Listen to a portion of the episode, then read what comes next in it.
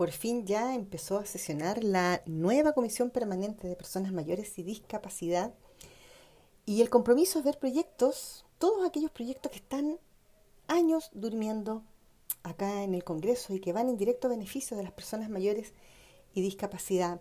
Eh, esta instancia eh, fue creada este año, luego de que fuera aprobado por unanimidad este proyecto, que es principalmente de mi autoría, por supuesto que con apoyo de otros diputados y diputadas, y la idea es agilizar eh, todos aquellos proyectos, insisto, que estaban relegados, postergados y que eran atingentes a personas mayores y discapacidad. Yo actualmente soy miembro de la, de la que era la Comisión de Familia y Adulto Mayor, bueno, y ahí me pude ver, eh, dar cuenta de que era muy difícil con la carga de proyectos que teníamos ver iniciativas que fueran en directo beneficio de estos dos grupos tan, tan importantes en nuestro país.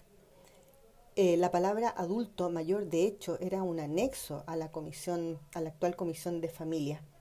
Este, este anexo ya hoy día se le eliminó porque, insisto, ya esta comisión toma toma relevancia y autonomía de personas mayores y discapacidad. En desarrollo social pasaba lo mismo con los proyectos eh, con las personas con discapacidad. Por eso es importante resaltar que es un hecho histórico esta nueva comisión, que hoy día toma relevancia eh, en estos dos grupos invisibilizados en esta Cámara y en el país también en general, y que ahora además vamos a poder trabajar proyectos de ley que permitan políticas públicas que vayan en su, en su directo beneficio.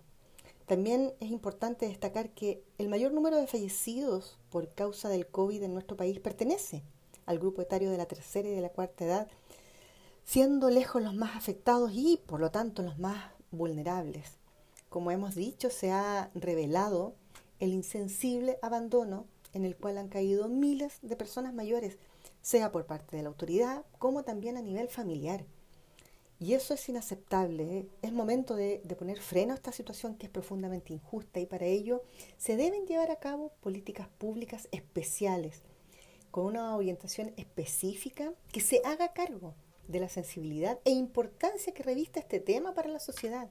En esta comisión el compromiso es dar celeridad a diversos temas atingentes que requieren ser despachados eh, con sentido de urgencia también eh, tomamos el acuerdo de dividir esta comisión en dos partes.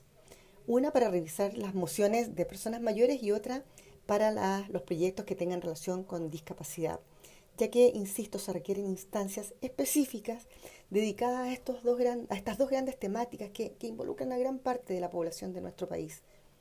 Por nuestra parte, eh, también hemos presentado varias iniciativas que aún están pendientes eh, y debemos trabajar Debemos trabajar para que la inclusión sea real, para que la integración social exista a través de políticas públicas que entreguen igualdad, que entreguen dignidad y respeto por los derechos de todas y todos, sin distinción. Esperamos de verdad poder reducir esta gran brecha que hoy día existe en nuestro país.